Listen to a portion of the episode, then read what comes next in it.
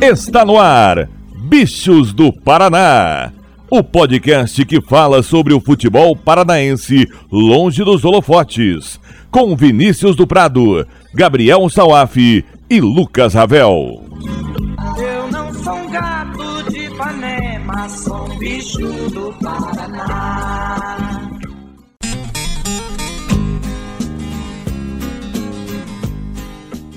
Dale gurizada, tudo beleza? Eu sou Vinícius do Prado e chegamos ao quadragésimo podcast Bichos do Paraná.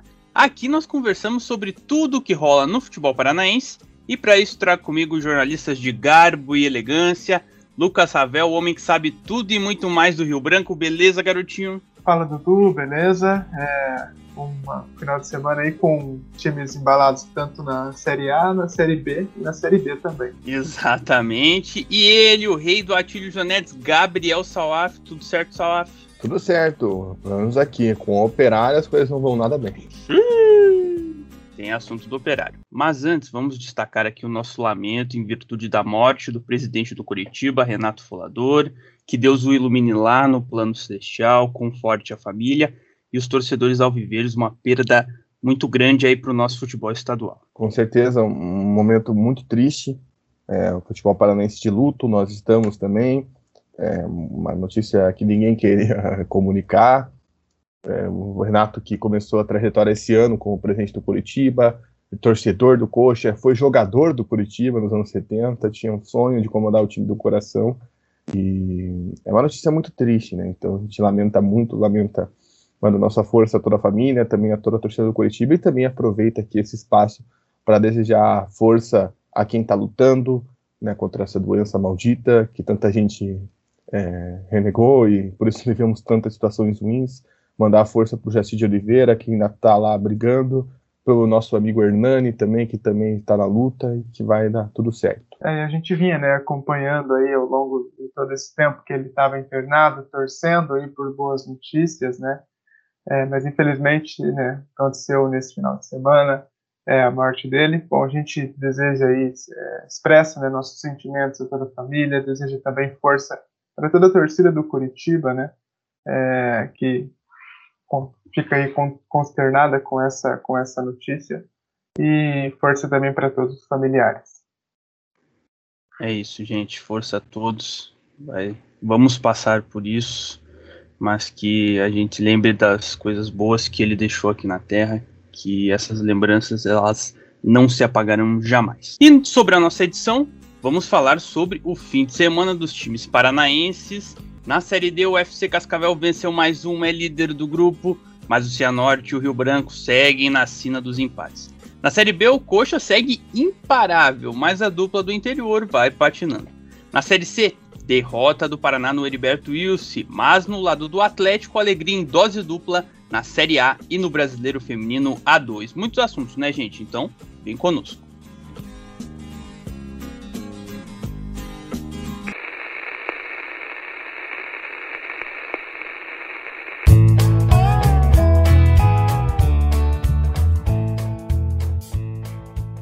Vamos começar falando de Série D e falou em Série D, falou em triunfo do FC Cascavel, jogando em casa, a Serpente Aurinegra venceu o Esportivo de Bento Gonçalves por 2 a 1.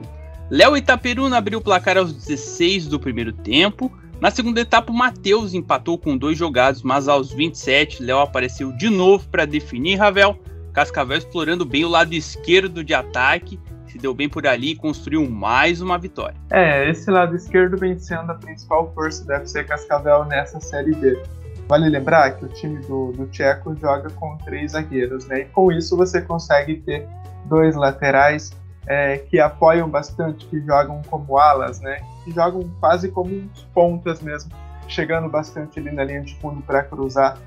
É, então muito por conta disso, né, por conta desse esquema, dessa forma de jogar do FC Cascavel, a gente vê um time que usa muito bem os lados do campo. E o William Simões vem tendo muito destaque nessa Série B.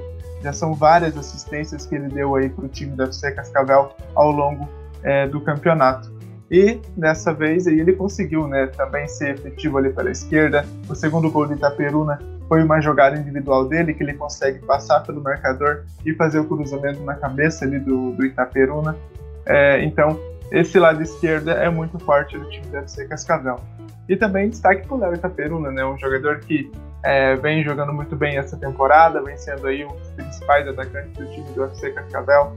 É, vem aí em uma ótima fase, né, nessa Série D vai se consagrando aí, né, é, aproveitando as oportunidades que tem. Se a bola está ali na frente do gol, ele conclui, consegue fazer o gol, né, vencendo aí, aproveitando, aproveitando todas as oportunidades que ele vai tendo ali, é, principalmente nesses cruzamentos pela, pelas laterais. Ele é um jogador que faz muito gol de cabeça também, é, que tem um bom posicionamento dentro da área, né? É, e vai efetivando todas essas jogadas que o time da FC Cascavel tem é, construído. É, time da FC Cascavel né, levou ali um empate, né, um momento de desorganização da defesa, uma bola que acabou mal afastada na intermediária, é, ninguém acabou pressionando a bola e o jogador esportivo conseguiu conduzir ali por alguns metros até cruzar para o atacante fazer o gol de cabeça. É, mas, tirando esse momento, eu acho que o FC Cascavel ele foi muito superior durante, durante todo o tempo da partida, né? É, conseguiu ter a posse de bola, conseguia ir para cima, conseguia atacar, conseguia criar suas chances.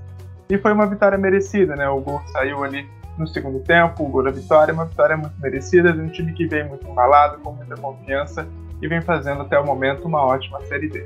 E ofensivamente, Salaf, o Cascavel é muito forte, né? Até agora, todos os jogos da D, ele balançou as redes, provando que tem que fazer gol para chegar longe, aí diferente dos, dos outros representantes paranaenses.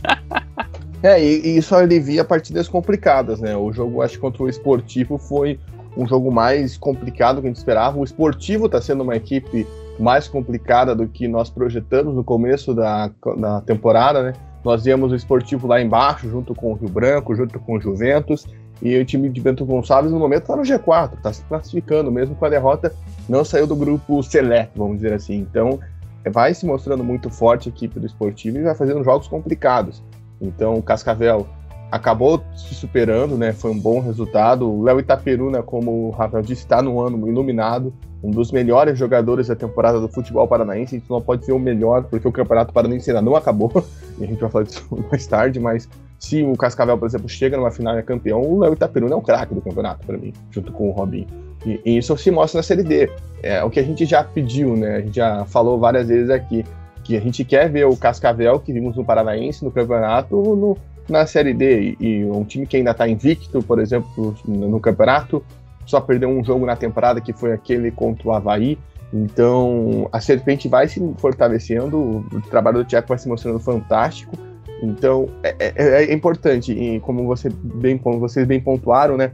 é, é bom ver aí as armas, as armas que o Tcheco consegue usar, consegue explorar muito bem essa jogada de lateral, tá, tá sendo marca do FC Cascavel, tá sendo muito bem atrapalhado, o William tá fazendo uma boa temporada também, o time todo tá fazendo uma boa temporada, e, e mostra como o Cascavel tem variantes, porque uma hora a gente vem aqui falar do Robinho, no Paranaense a gente vem aqui falar do Oberdan, agora a gente tá vindo falar do lateral esquerdo, do William Simões, e assim vai, uma hora a gente vai falar do Líbano, outra hora vai falar de outros jogadores. Na, quando não é o Léo Itapiruna resolvendo, é o Carlos Henrique, que foi pro FC Cascavel agora para a Série D, tá resolvendo. Ou seja, é um time que vem apresentando várias opções, várias vertentes. Isso vai fortalecendo a equipe do FC Cascavel.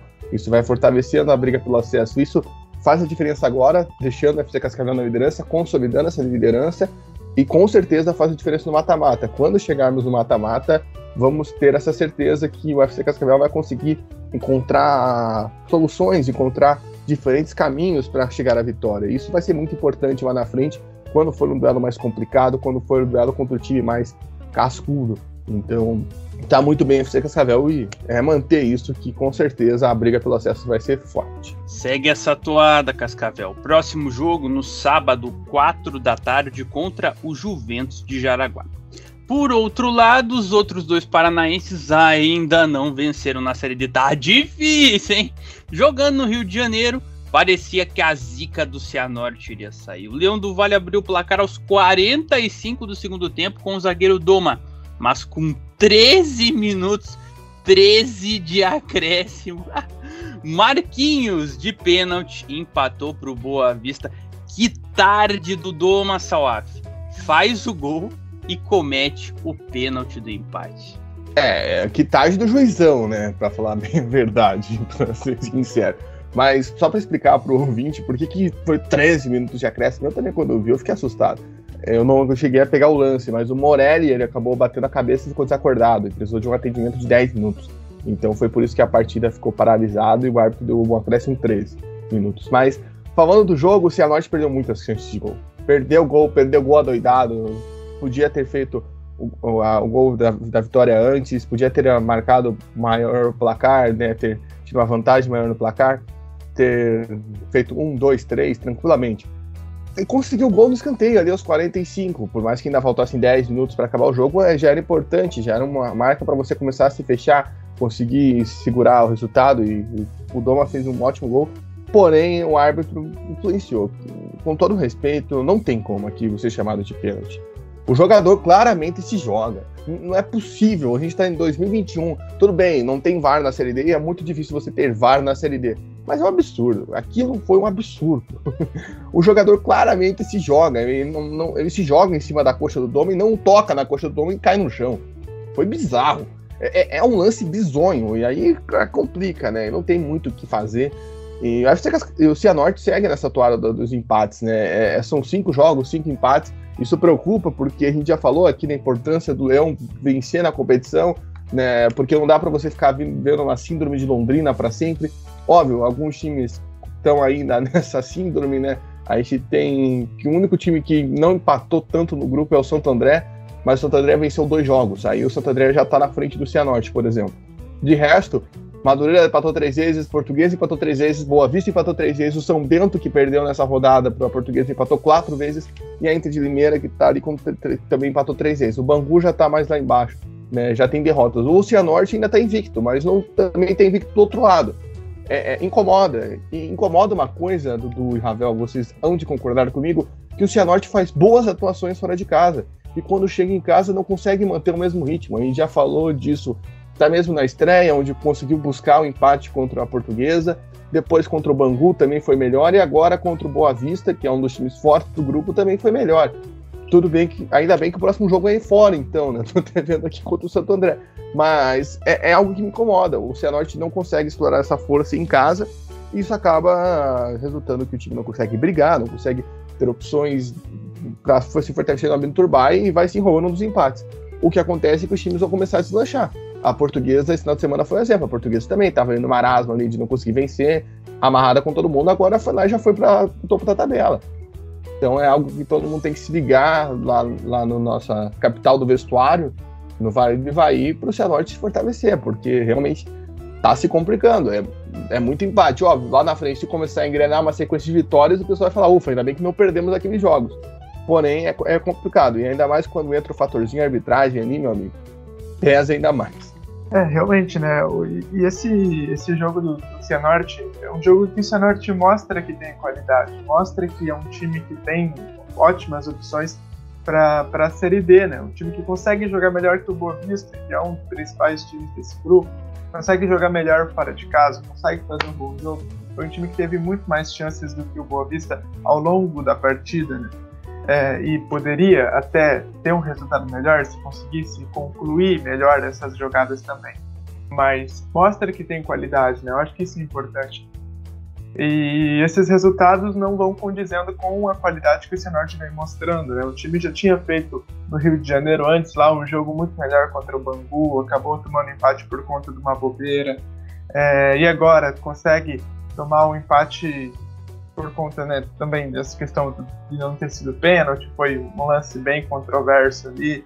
É, então, mas esse, esses resultados que você acaba é, perdendo a chance de conseguir uma vitória por conta de, de, de, de alguns, alguns detalhes mesmo, né, de alguns fatores ali que não são a, uma atuação ruim do Cianorte, são coisas bem pequenas que acabam tirando esses pontos do Cianorte. Isso vai pressionando cada vez mais, né? Você consegue, se você for ver ali o, o lance do gol depois, o, tanto de. como que foi aquela comemoração, né? É, foi tão fervorosa mesmo, né? De um time que tá é, entalado mesmo, precisa dessa vitória, né? e conseguir ali tomar um empate depois, ali já no, quase no final do jogo, é, isso pesa bastante no psicológico desses jogadores que vão ter que lutar novamente por uma vitória para tentar buscar um bom resultado. Né? Então é, é complicado é, essa situação, já são cinco empates, o time não perde porque tem sim qualidade, é né? um time que se defende muito bem também, mas esses resultados, esses empates vão pressionando o time cada vez mais. Já era para o time ter conseguido vitórias antes, já pelo que vem apresentando nessa Série D. É um time que tem sim sua qualidade, tem qualidade para se classificar é, e também está devendo, né? Precisa concluir melhor essas jogadas, precisa aproveitar mais as chances que tem ali na frente do gol para conseguir é, finalmente aí uma vitória e conseguir engrenar nessa série B. Gurizada do Cianorte, o próximo jogo tem que ser o jogo da vitória, no sábado, 3 da tarde, contra o Santo André, adversário direto lá no ABC Paulista. E na estradinha, outro paranaense empatou. Rio Branco de Paranaguá e Joinville não mexeram no placar, Ravel. Rio Branco versão Vitão 2.0 seria um flashback de Norberto Lemos aí com 2 0 a 0 para conta? é, o curioso caso do time que não sabe fazer gol, né? Pelo amor de Deus. Nesse jogo contra o Joinville, um jogo na estradinha, é, o Rio Branco é o time que dentro de casa, é, por todas aquelas condições do campo, então, onde o Rio Branco está acostumado a jogar, que tem todos os seus problemas, né? a estradinha ali, que acaba tornando o jogo bem ruim, né? O Branco sabe como jogar ali, né? É um time que consegue, pelo menos dentro de, dentro de casa, é, criar mais. Eu achei que foi um time que criou mais até no Joinville. É, teve algumas chances para fazer um gol, teve uma cabeçada do Pedro Botelho, um outro lance em que foi um cruzamento, que a bola passou por todo mundo ali. Se tivesse alguém para concluir para o gol ali, teria sido gol e o Rio Branco sairia na frente. Mas foi um time que teve sim suas chances, né? É, ao contrário do Joinville, que levou também perigo, né? Obrigou o Lucas Macanhã a fazer algumas defesas também. Então foi um jogo que teve chances para os dois lados, mas eu achei que as do Rio Branco foram até mais, clara, mais claras. As do Joinville, principalmente, foram em bolas paradas.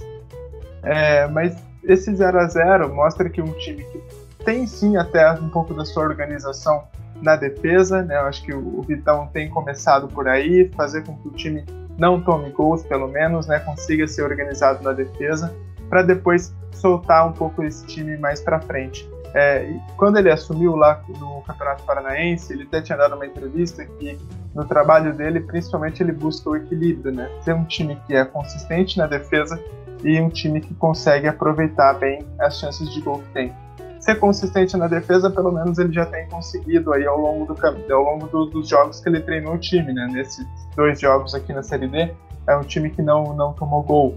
É, nos jogos antes lá do Campeonato Paranaense também era um time que era difícil de ser batido, pelo menos. Precisa melhorar o ataque, aí eu acho que é uma dificuldade que já vem não de agora, já vem não só do Vitão, já vem de outros treinadores também, já vem lá do começo da temporada. E esse é o principal desafio: como fazer o Rio Branco é, fazer um gol, conseguir segurar um resultado e conseguir finalmente uma vitória. Acho que esse é o principal desafio do Vitão nesse time.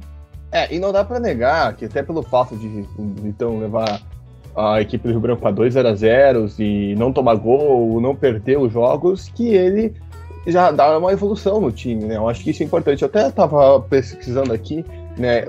Só lembrando, o Vitão assumiu um jogo contra, um jogo contra o Azures no Paranaense. Eu até brinquei no podcast passado e continua. Ele está invicto no comando do Rio Branco, né? Já chegou a marca de cinco jogos com três, quatro empates e uma vitória. A vitória salvadora contra o Coxa só sofreu um gol.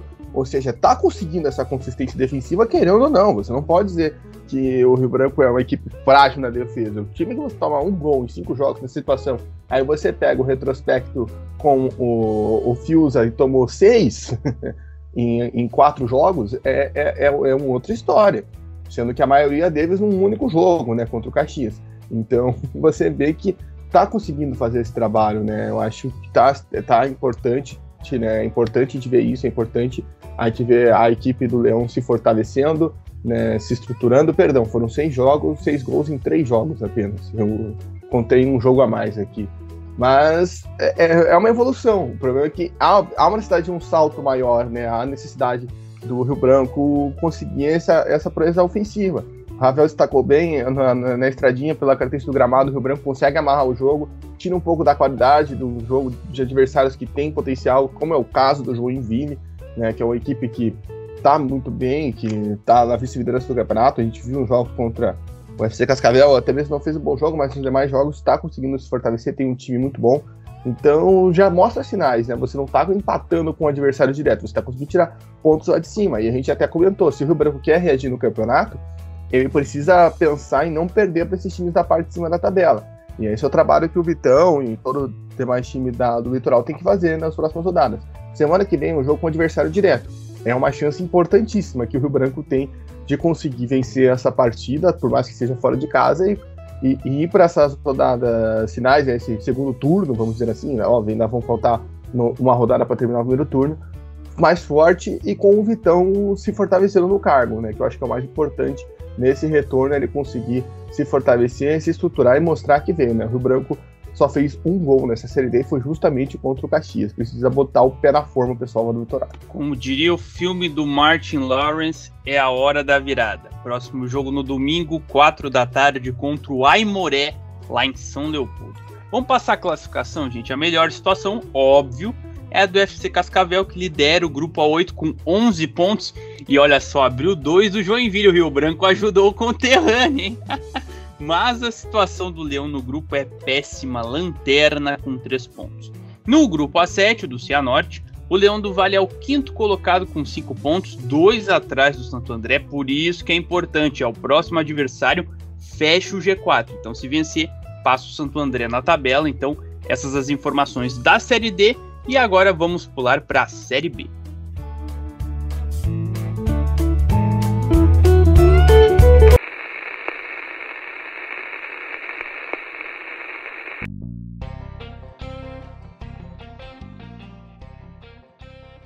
Começando pela sexta-feira, e quem segura o bonde do Coritiba, hein? A quinta vitória seguida, dessa vez 2 a 1 sobre o Remo do Couto Pereira, todos os gols no segundo tempo. O Léo Gamalho, sempre ele, abriu o placar aos 11 minutos. O Eric Flores empatou 2 minutos depois, mas o artilheiro Alviverde definiu aos 30, Salaf.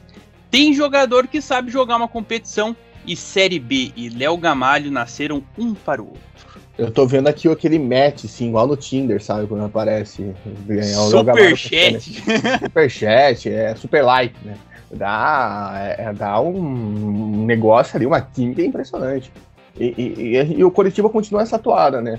De conseguir os resultados, mesmo não tendo uma boa atuação. Né? Contra o Remo também não foi um grande jogo. O time do Pará, o Leão, conseguiu até amarrar o jogo, uma marcação forte.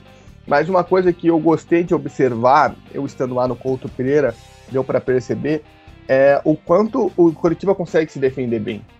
Com o Henrique o Castan, o Remo teve uma hora no primeiro tempo, um pouco antes do gol, do Léo Gamara, não, se não me engane, eu tô falando besteira, enfim, mas o Remo conseguiu, vamos dizer assim, antes do gol não, porque o gol foi no segundo tempo, mas o Remo conseguiu, ficava atacando, rodeava a área e não finalizava, porque não tinha espaço, o Curitiba não dá espaço.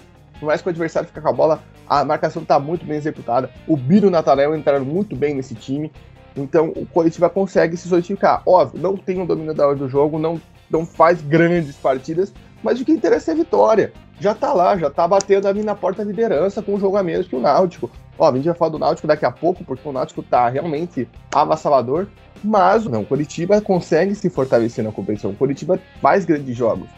O Curitiba é uma grande equipe e, e vai se mostrando com isso. O trabalho do Mourinho é bom. O pessoal às vezes pega birra justamente porque quer atuações perfeitas em todos os jogos, quer que o time vença, passe por cima, passe o carro e não é assim. As coisas não são assim.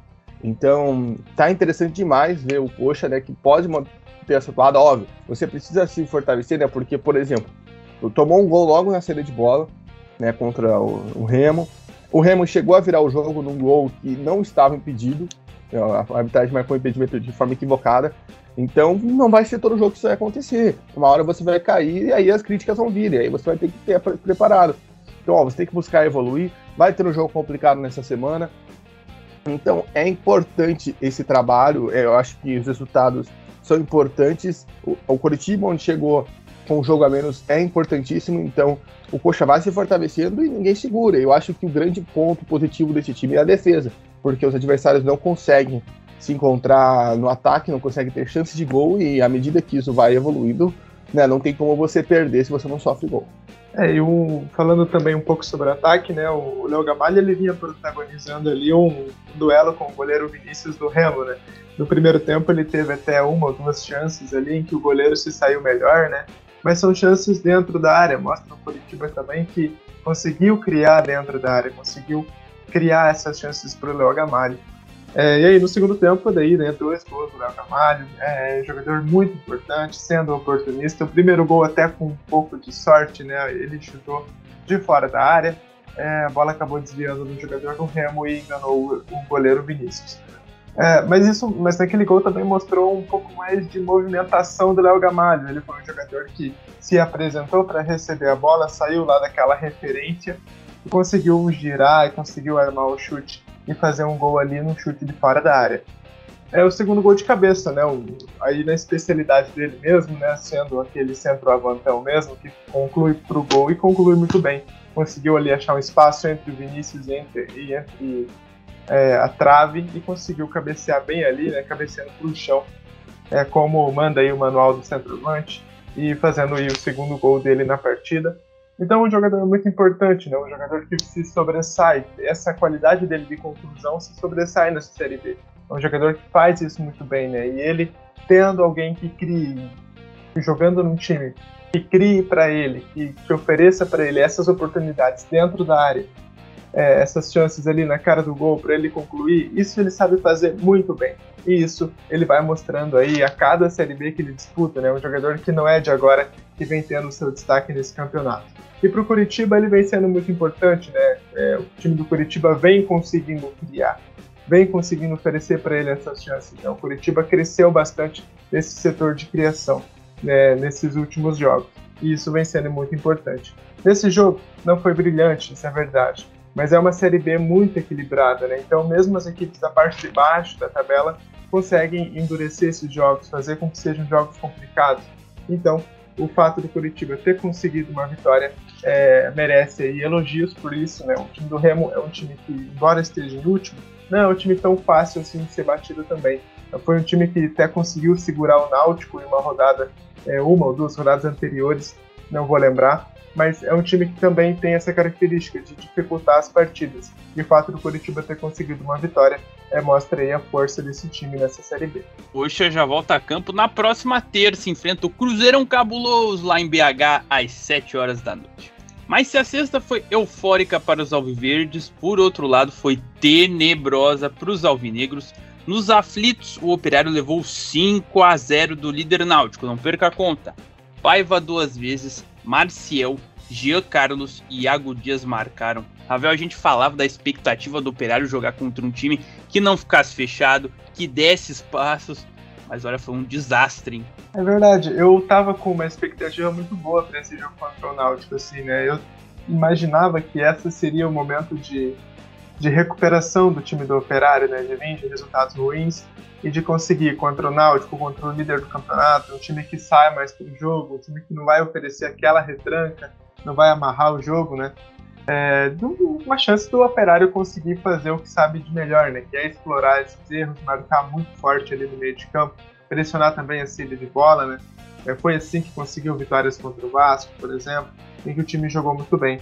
É, e eu esperava que o Operário conseguisse endurecer esse jogo contra o Náutico, fazer com que fosse é, um bom resultado, conseguir é, trazer dificuldades ao time do Náutico, mas não foi isso que aconteceu, né? Foi um jogo completamente terrível do time do Operário, uma derrota por 5 a 0, é, mais aí, mais uma vez em que o Operário toma cinco gols numa partida, já tinha acontecido isso contra o Guarani é, na segunda rodada, então isso acaba complicando muito também pela sequência do time que não é melhor. Teve dois jogos em casa, contra Vila Nova, contra Confiança, não conseguiu vencer. Também teve jogo contra Ponte Preta, que não vive uma boa fase, também não conseguiu vencer. Então essa sequência já vai começando a ter um peso aí para o time do Operário.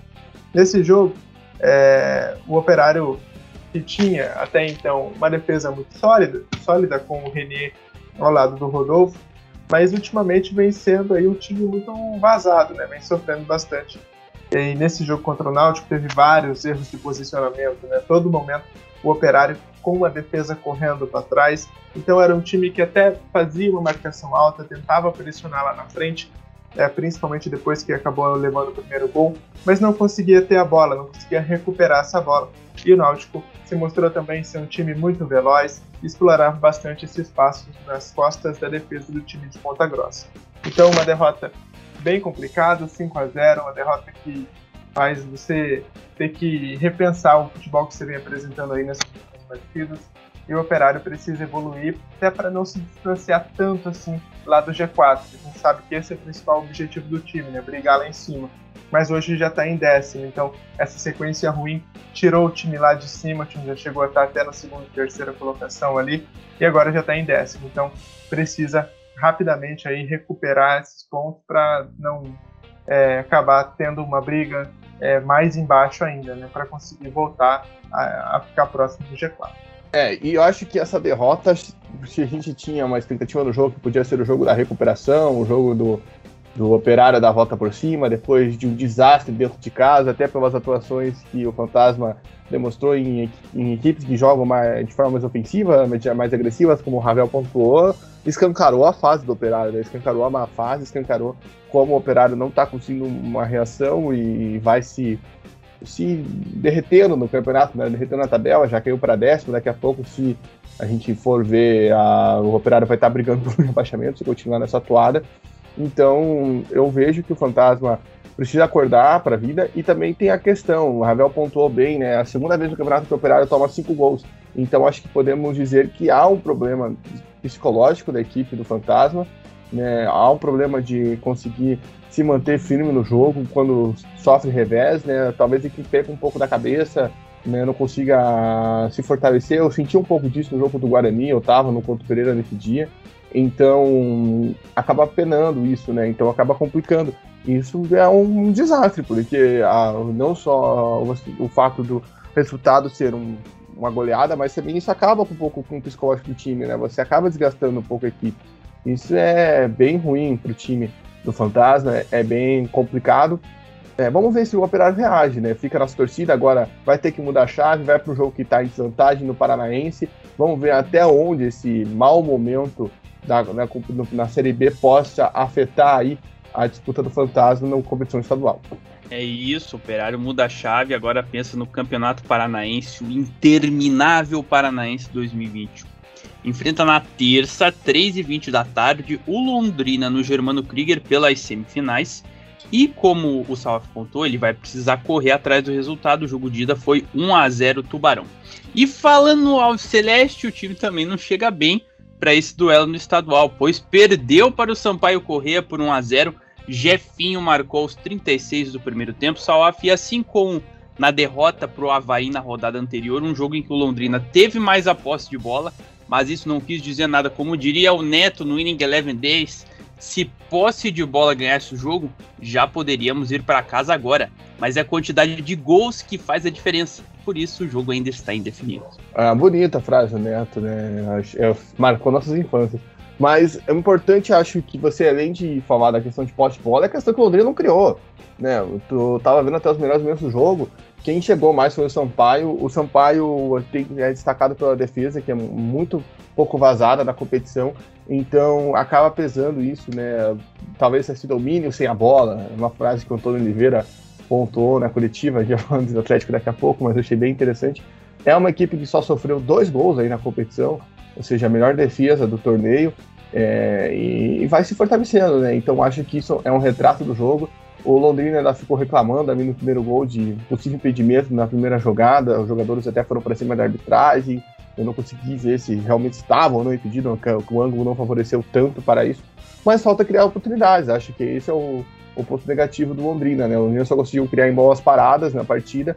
E o Sampaio se fortalecendo de uma equipe que está muito bem no campeonato, uma equipe que está conseguindo explorar bem as suas chances de ataque, conseguindo se defender bem, saiu com a vitória.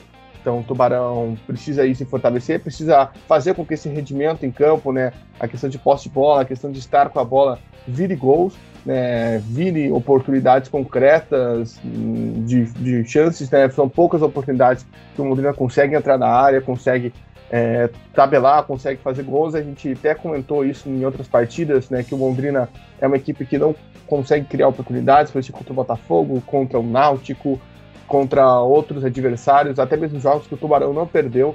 Então falta um pouco de calma, de trabalho de bola. Agora vai para um, um jogo que está em vantagem, né, como você destacou, Dudu. Isso pode até elevar a moral do time, mas a gente só vai conseguir ter alguma certeza na próxima terça-feira. De momento, é uma situação complicadíssima do Tubarão na Série B, enquanto o Sampaio está no G4, né, tá lá em cima, Óbvio que alguém pode falar, mas, pô, tá no G4, mas e daí? Você tem todos os fatores para conseguir fazer um resultado bom, né? Como você pontuou, posse de bola. Falta aí acertar esse ataque. Talvez não é algo de agora, talvez é algo que falamos desde o Campeonato Paranaense. Desde a primeira fase do Paranaense, que o Paranaense não acabou. Acho que sobre essa questão da posse de bola, né, eu acho que é interessante também entender qual que é o contexto dessa posse. O time do, do Londrina, realmente, né, é um time que vem tendo a posse de bola ainda durante as outras partidas também. Não é só desse jogo contra o Sampaio Correia, mas por que disso? Porque é um time que sempre sai atrás do placar. Então, o time do Londrina manteve de novo essa cena de ser um time que sai atrás do placar. E agora não conseguiu reverter. Então, o time do Londrina ele toma um gol e aí o time que fez o gol passa a se defender mais. E o Londrina tenta reagir, tenta ir para cima, né? E, e sempre está indo atrás do placar, sempre está tentando conseguir o um empate. Isso cada vez mais vai, cada vez vai desgastando mais o time do Londrina. Contra o Havaí foi assim, saiu atrás do placar, já teve outros, outras partidas, até na vez que venceu também saiu atrás do placar. Né? Então é um time que na única vez que não saiu atrás do placar, o jogo terminou 0 a 0 né? Nas duas únicas vezes. Então é complicado esse momento que o time do Londrina vive. E eu acho que o Roberto Fonseca ainda não, não conseguiu ter aí um time ideal do Londrina, né? Uma hora o Adenilson entra contra a Vitória, joga bem. Aí contra o Havaí ele vira titular, joga mal, volta pro banco. É, às vezes o Luiz Henrique, que é um lateral, aí contra o Sampaio ele tenta colocar ele um pouco mais avançado também. Mas essas mudanças do Fonseca, a gente até, eu até acabo achando que ele está tendo bastante dificuldade aí no comando do time do Londrina, porque as mudanças que ele, que ele faz não surtem efeito, né? O time continua jogando mal, continua jogando mal, jogo após jogo, e não mostra uma evolução.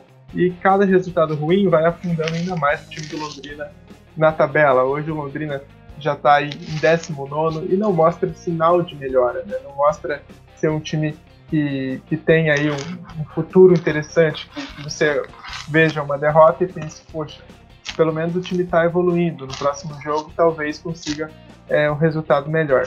E o Londrina não mostra evolução, acho que isso é o principal ponto, né? O Fonseca vai tendo bastante dificuldade para conseguir criar uma identidade nesse time e o time que também não consegue não ser vazado. Todo jogo tendo que correr atrás do placar, tendo que buscar o resultado e não vai conseguindo ter poder de reação para sair lá de baixo. Preocupa bastante a situação que o Londrina vai vivendo nessa Série B. E para a gente fechar essa questão Londrina e Operário, então, falando do jogo do Paranaense de forma sucinta, primeiro o Salaf, depois o Ravel também. O que, que vocês esperam desse jogo aí, esse Paranaense que vai por etapas? Teremos mais uma agora na terça-feira e os dois times precisam dessa classificação para elevar a moral não só no Paranaense, mas também no restante da temporada, porque na Série B tá difícil. Ó, eu prevejo um jogo amarrado, truncado, com o Lina fechando ao máximo para conseguir manter a vantagem o Operário tendo que ir para cima, mas a gente tem que ver o que o Operário aprendeu dessa chumbada de 5 a 0 e vai conseguir botar em prática contra o Tubarão. Lembrando que as equipes não contam com reforços que chegaram para a Série B, né? Porque eles não puderam ser inscritos no Campeonato Paranaense. Então vai com quem sobrou, né? Com quem ficou. Óbvio que no caso de Operário Londrina é maior o número de jogadores, né? Que já disputaram a Paranaense e ainda estão nos elencos. Mas eu prefiro, eu prevejo um jogo muito amarrado. É, eu também vou, vou nessa. Também acho que vai ser um jogo bem amarrado. E eu acho que é um jogo que dá aquele gás para quem vencer, para tentar melhorar aí na Série B, né? Daquela motivação extra. É um jogo que vem num uma boa para quem vencer, né? Vai ter essa chance de conseguir ter uma classificação aí para uma final, né?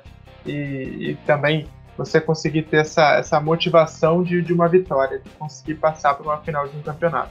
Mas, do outro lado, quem perder vai se afundar ainda mais, vai é, crescer ainda mais esse momento ruim que as duas equipes vivem, né? Então quem perder também acaba se complicando ainda mais. Mas eu prevejo um jogo bem amarrado, Londrina bem mais defensivo, jogando fora de casa. É, então prevejo é um jogo bem complicado tanto para ambos aí e com esse esse adendo aí dos dois times viverem um momento ruim. O treinador que perder pode perder o cargo também? Isso a gente vai saber. Terça, 3h20 da tarde, Londrina e Operário, Operário Londrina no Germano Krieger. Jogo de ida foi 1x0 Tubarão. Vamos ver como será o da volta. Classificação da Série B mostra o Coxa na vice-liderança com 19 pontos, dois atrás do Náutico, mas com um jogo a menos. Em relação ao quinto colocado, hoje o CRB, o time tem 5 pontos de vantagem excelente dentro do G4. Ainda no G4, o Sampaio Corrêa com 18 pontos e Goiás com 16. O Operário caiu para décimo com 12 pontos, que queda na tabela. E lá na zona do rebaixamento, todo mundo com 7 pontos, diferença no saldo de gols. Brasil e Ponte com menos 3, o Londrina com menos 4 é o penúltimo e o Remo com menos 5 é o Lanterna. E falando em zona de rebaixamento, na Série C, o nosso representante também está frequentando essa região. Em Santa Catarina, o Paraná perdeu para o Criciúma no Heriberto Wilson. No segundo tempo, Luiz Paulo marcou aos 3 minutos e Marcão definiu nos acréscimos 2 a 0 Ravel. Por ser o líder do grupo, não é uma surpresa o resultado, mas e o desempenho da equipe do tricolor? É, realmente, né? Um resultado que não surpreende. O Paraná vinha de vitória contra o São José, mas contra o Criciúma, líder do grupo, fora de casa, era um contexto bem diferente. E o Criciúma foi superior mesmo na partida. No primeiro tempo, teve algumas chances ali de abrir o placar, mas o goleiro Bruno Graça vinha jogando muito bem, vinha conseguindo fazer ali as defesas, até salvar esse time do Paraná de, de sair atrás logo no primeiro tempo. Mas no segundo tempo não teve como, né? Um pênalti do jogador do Paraná dá um carrinho com o braço totalmente levantado, bloqueia o chute ali, um pênalti até sem muita discussão. Após o gol do pênalti, o Paraná precisava mostrar um poder de reação, né? precisava mostrar um desempenho melhor. Mas não foi isso que aconteceu. Continuou sendo um time que levava perigo somente em bolas paradas, um time com muita dificuldade para fazer uma jogada trabalhada, para criar mesmo, para conseguir agredir o adversário. Acho que esse é o principal ponto do, do, do, jogo do Paraná. Foi um jogo muito ruim, o time não conseguia mostrar alguma ideia de jogo, não tinha uma jogada trabalhada, não tinha, não conseguia construir a partir disso, tinha muita dificuldade e só levava perigo mesmo em uma ou outra bola parada que, que, que acontecia. E ainda foi penalizado no final do segundo tempo com o segundo gol. É, então, o resultado aí que com a vitória do São José sobre o, sobre o Mirassol derrubou o Paraná para a zona do rebaixamento e isso acaba preocupando cada vez mais, né, cara? Se ele não conseguir é, jogar bem, não conseguir mostrar pelo menos é, alguma, alguma evolução, alguma coisa boa nesse jogo, pelo menos mesmo com a derrota, mostrar que você pode sim sair ali daquela zona incômoda e o Paraná realmente não mostrou isso. Então, uma partida muito ruim do Paraná que condiz aí com o resultado e com a situação que o time está na tabela. É, o Paraná até depois que sofre o gol, né? E o jogo foi muito ruim os dois lados, né? O Criciúma também não, não mostrou uma força de líder do grupo em nenhum momento. Foi uma partida muito ruim de se ver mesmo. O Paraná, depois que sofre o gol, né? O pênalti, só para lembrar, foi logo na primeira jogada do segundo tempo. O Adriano Júnior vai de uma forma totalmente displicente na bola. Por mais que ela toque no pé dele, ele tá com o braço muito aberto. Até consultamos na, na rádio alguns árbitros e todos falaram que foi pênalti, né? Porque ficou essa questão de bate no corpo, bate na mão, né? Mas o braço dele tava muito aberto. O Paraná consegue ficar mais com a bola, o Paraná trabalha, o Paraná tem chances, mas o Paraná não faz. E o, muito do Paraná não fazer é falta de qualidade. Teve uma bola que chega da área, ali por volta dos 40 minutos do segundo tempo, a bola chega no pé do Samuel, o Samuel não domina. Ele sozinho na pequena área, a bola bate, fica viva, ninguém chuta pro gol. É, e, e, o segundo gol também, o Alex Murici perde a bola de maneira bizonha no meio de campo, dá um contra-ataque, o Marcão, aquele Marcão e o Atlético faz o gol, né? Então, é complicado, porque falta qualidade técnica. E, e, me preocupa demais, porque o Maurílio pede reforço, vem reforço, aí o cara chega na semana e já entra no time. Foi o caso do Silas e do Samuel, foram as primeiras alterações do Maurílio. São coisas que eu não consigo entender. Porque se você traz um reforço, por mais que seja bom e etc., a gente sabe que o cara não vai pegar a liga em três dias. Isso é o básico do futebol, acho que todo mundo sabe disso. E o Paraná chega reforço, o cara assina e tá jogando. É aquela velha máxima, né? Se o torcedor for de meião uniforme, já entra no jogo. Então é, é uma situação delicada que o Paraná se encontra justamente por isso, são esses pequenos detalhes. Eu até comentei na semana passada, e até depois me achei um pouco rigoroso, de falar que o Paraná conseguiu a vitória por causa do goleiro. Porque, óbvio, se não tivesse aqui, o goleiro desse aquelas três entregadas, o Paraná ia conseguir seguir em cima. Porém, até onde o Paraná ia conseguir? O que o Paraná ia conseguir? Óbvio, o futebol não é assim, o Paraná venceu o São José. Mas e agora? A gente viu que o Paraná ficou com a bola, mas não tinha quem chutasse pro gol. A bola chegava muito pouco no Reis e você não pode viver numa rei dependência, não pode virar uma monarquia no ataque. Você precisa ter outras opções. é, uma monarquia, né? Se você só depende do rei, é uma monarquia. Então, é, você não pode viver só com essas opções. Com essa opção única né, no ataque, melhor dizendo. Óbvio, Gabriel Pires voltou, é um jogador que dá uma qualidade no meio de campo. Também, outro ponto, né, é, foi a, adesão ali de quatro jogadores no meio, né, porque o Maurício ficou em dúvida se iria tirar o Gabriel Pires para deixar o Adriano Júnior, também do São José, optou por deixar ali o Reis com o Gustavo França, também foi uma alternativa boa, ficou mais com a bola, até por isso teve mais a posse de bola nos momentos onde estava em desvantagem de placar, mas não criou. Acho que é um ponto que fica se observar e também tem que aproveitar as oportunidades. Aquele lance do Samuel, para mim, representou muita coisa sobre o Paraná, mas muita coisa mesmo. Próximo duelo do, da monarquia do tricolor é no sábado, às três da tarde, quando ele vai visitar o reinado de Mirassol lá em São Paulo. E a derrota recolocou o Paraná na zona do rebaixamento no grupo, penúltimo com quatro pontos. E a gente passa a régua na Série C e na Série B. E agora é hora de falar de Atlético que sorriu em dose dupla.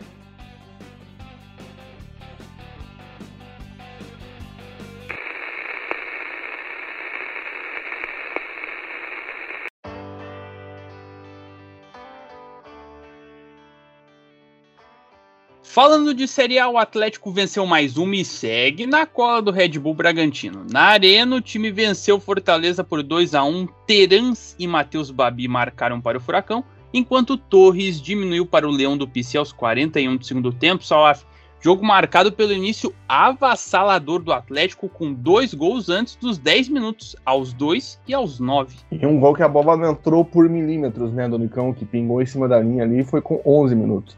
Então, é, foi um começo avassalador. É muito interessante ver o Terans e o Nicão jogando juntos, algo que a torcida pedia, nós também, e acho que dá uma liga por completo.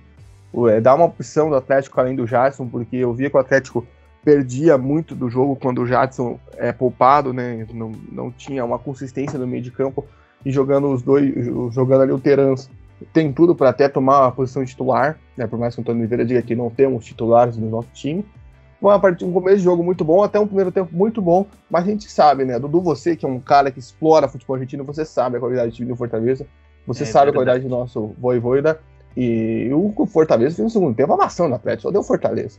Então é preocupante a atuação no segundo tempo, para mim. Eu achava que o Atlético ia tomar algum de empate a qualquer momento. O Ortiz falou isso para mim, Marcelo Ortiz estava narrando o jogo na banda B. Falou, cara, para mim o Atlético ia tomar o gol. Porque o Fortaleza amassou, amassou, amassou, aí chegou no finalzinho lá, com, fez o gol dele e não deu tempo de buscar o empate. Fica a preocupação, mas acho que o fato de você vencer um adversário que está em cima da tabela, né? Tá no, tava no G4, né? Até o começo da rodada com você. É, mostra que você consegue.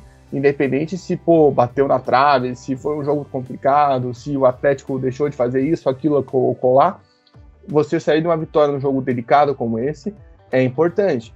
É, óbvio que tem uns acertos a se fazer, mas para mim o resultado conta muito. E também esse começo do jogo, você vê esse Atlético muito agressivo, né? Então eu acho que, que o, o Furacão vai se fortalecendo na competição, né? Tem tudo para se manter no topo, brigando por, por, Não sei se pelo título, mas pela Libertadores. Né? O título depende muito de até quando o Atlético vai manter essa atuada. Se chegar até o momento, a gente olhar para a tabela e ver o Atlético lá em cima e falar: hum, né, tem algo aí.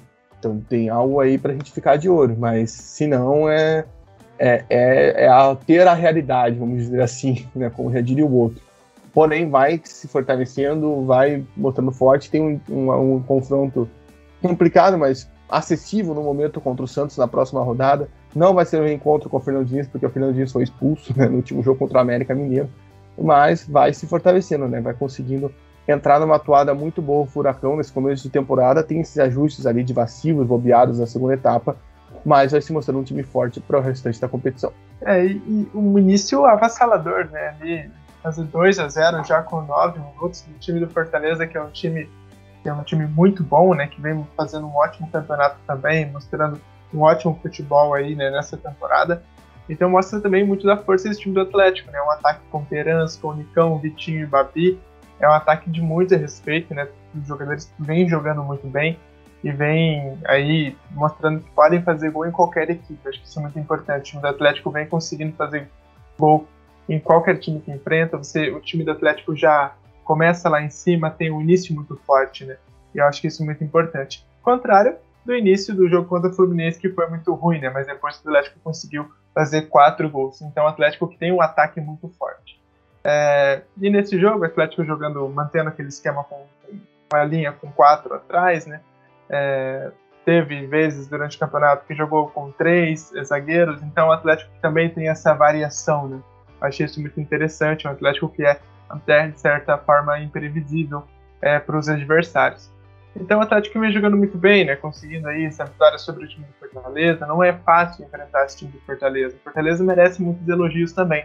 Depois que tomou o 2 a 0 não foi um time que é, se desorganizou todo, como a gente comentou né, sobre o caso do, do, do Operário.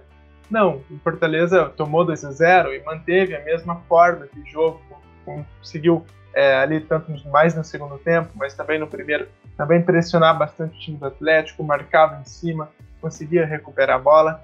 Foi um time que, que foi bastante até ofensivo jogando fora de casa. Então, conseguia aí buscar mesmo né, o empate. E o gol acho que até acabou saindo até bastante até muito tarde para o que o time do Fortaleza apresentou assim. É o time que até acabava merecendo fazer o gol até antes ali, pelo que apresentou no segundo tempo. Eu acho que o Atlético acabou recuando demais, né? Acabou sofrendo mais do que precisava. Eu acho que não precisava sofrer tanto assim. Aquela questão de saber sofrer, é, eu não, não, concordo muito, né? Em algum momento você acaba ali sofrendo até demais ou tomando um empate no finalzinho. E isso acaba transformando ali em pontos perdidos lá no final do campeonato. Mas dessa vez não, dessa vez o Atlético conseguiu até segurar bastante Fortaleza. É, depois daquele gol, acho que todo mundo queria que o jogo acabasse, né? O torcedor ali acabou sofrendo bastante depois daquele quando estava 2 a 1 e já passou aquele filme do jogo contra a Chapecoense, Pô, será que vai sair um gol no final ou não? Mas o Atlético conseguiu segurar ali o time do Fortaleza e consegue uma vitória é, muito importante, uma vitória que mantém o Atlético nessa briga pela liderança. E até sobre essa questão que o Salve falou, de título ou Libertadores, eu acho que é, nesse momento o Atlético tem tudo para manter aí muito bem essa sequência, mas também ao longo da temporada o Atlético está disputando em quatro competições, né, Sul-Americana, Copa do Brasil, Brasileirão e o Campeonato Paranaense. Então, em algum momento, esse, a força desse elenco vai ser testada. E aí, se o Atlético conseguir passar por isso é, e conseguir os resultados, conseguir manter o desempenho ao longo da temporada, aí sim a gente pode colocar o Atlético como um postulante, ou a gente vê aonde vai a força do Atlético. Mas nesse momento é um Atlético que vem jogando muito bem, que vem com confiança e é um time que vem mostrando um futebol muito interessante e merece aí estar onde está brigando aí por essas primeiras posições. Passo a passo, o Atlético vai seguindo. O próximo adversário é o Santos, na terça, sete e meia da noite, fora de casa. Atlético que é o vice-líder com 19 pontos, dois a menos que o líder Red Bull Bragantino, mas com um jogo a menos. E lembrando, se o Atlético conseguir vencer o Santos e seguir nesse encalço, no próximo final de semana tem Atlético e Bragantino e aí o bicho vai pegar. Homens indo muito bem, assim como as mulheres do Furacão, que avançam no Brasileiro Feminino A2. O jogo de ida das oitavas de final lá em Maceió tinha sido 4 a 0 e no CT do Caju elas confirmaram a classificação contra a UDA, vencendo por 3 a 0 gols marcados por Joyce aos 47 do primeiro tempo, Milena aos 26 da etapa final e Tainá aos 43 do segundo tempo. Ravel e olha, que era para ser mais, hein? Mesmo com a vantagem, as mulheres do Furacão tiveram muito mais volume. É verdade, né? É a importância de você confirmar o favoritismo e não dar chance para o azar. Claro que era muito difícil para o time da, da UDA, né? Conseguir é, reverter essa, essa, essa vantagem, essa desvantagem né, fora de casa, no resultado de 4 a 0 que foi no primeiro jogo. Mas um Atlético que, mesmo com a vantagem, não deixou o outro time jogar, né? Continuou em cima, continuou agredindo. Eu acho que isso é uma característica que não é de agora, não é só desse mata-mata. O Atlético já vem mostrando também na fase de grupos, né, que era um time que fazia um, fazia dois, fazia três, continuava agredindo e conseguiu resultados bem expressivos, bem elásticos, muito por conta desse ímpeto ofensivo. É, o Atlético foi superior é, durante o jogo completamente, né, a gente viu isso, o Furacão impôs seu jogo, partiu para cima, é, teve, e acho que um ponto importante desse time do Atlético, teve gol de bola parada, teve gol de jogada trabalhada, também teve gol de chute de fora da área. Então é um Atlético que sabe atacar de várias formas, né? Não é um time que só tem uma forma de atacar. É um time que tem repertório. E isso deixa o Atlético muito imprevisível. É um trabalho muito bem feito pela Rosana, pela comissão e pelas jogadoras do Atlético, né? Você vê que é um time que sabe trabalhar bem a bola, é um time bem organizado e os resultados vão aparecendo. Agora tem o jogo contra o Bragantino, que é um jogo muito complicado, né? O Bragantino fez uma ótima primeira fase, teve dificuldades para passar aí na, na, nesse mata-mata pelo time do JC, mas é, mas é um desafio muito mais difícil. Mas é um Atlético que vem jogando muito bem, que vem embalado, né? Só perdeu uma partida aí nesse Campeonato Brasileiro e pelos que apresentou nesse mata-mata aí é um time que é, tem totais condições sim, de, de subir e de conseguir esse acesso. É, e eu olho esse duelo contra o Bragantino já, né, projetando o duelo pelo acesso, eu olho muito a questão da defesa. A gente fala muito do ataque do Atlético, que foi muito bom né, durante a competição, durante até mesmo os jogos de mata-mata, né, foram 21 gols marcados já durante todo o torneio. Porém, a defesa também vai chamando minha atenção. O Atlético sofreu só três gols. Óbvio, tem defesas melhores. O próprio Bragantino só tomou um gol na competição, que foi justamente no jogo de ida contra o JC. Passou a fase de grupos inteira sem tomar um único gol. Tem outras equipes como o Smack também, que só tomou um gol, também está nas quartas de final. Mas o, Atlético sofreu o gol pela última vez no jogo contra o Vasco, lá na segunda rodada. Então, é a maior sequência invicta da competição na defesa. Isso pode chamar atenção para o duelo, faz, possa ser um duelo muito interessante nesse ponto defensivo. É, vai se fortalecendo o Furacão para esse duelo. É, o jogo de ida vai ser no CT do Caju, a decisão vai ser no interior de São Paulo. Vamos ficar na torcida. Chegou o momento, é a hora da verdade. O Atlético, acho que já mostrou que tem todas as credenciais, todos os estilos, volumes, jogadas, propostas de jogo para buscar esse acesso. A gente vem acompanhando o Furacão desde o começo da competição e estamos aqui na torcida. Vai ser uma marca importantíssima se o Atlético conseguir esse acesso, seu segundo ano de trabalho no feminino. E olha, tem tudo para ser um jogo palheiro. Acompanhei ali um, um, um, pouco do jogo do Bragantino, uma equipe que jogou muito bem, conseguiu reagir após ter pedido o jogo de ida, goleou a equipe do JC na volta. Então vai ser uma partida aí muito boa nas próximas semanas, né? Dois jogos, primeiro no CT do Caju e depois no CT de Jarinu, casa do Bragantino, meu caro tudo Norte. Hora da verdade, mulherada. Vamos buscar esse acesso então contra o Red Bull Bragantino. Datas a definir.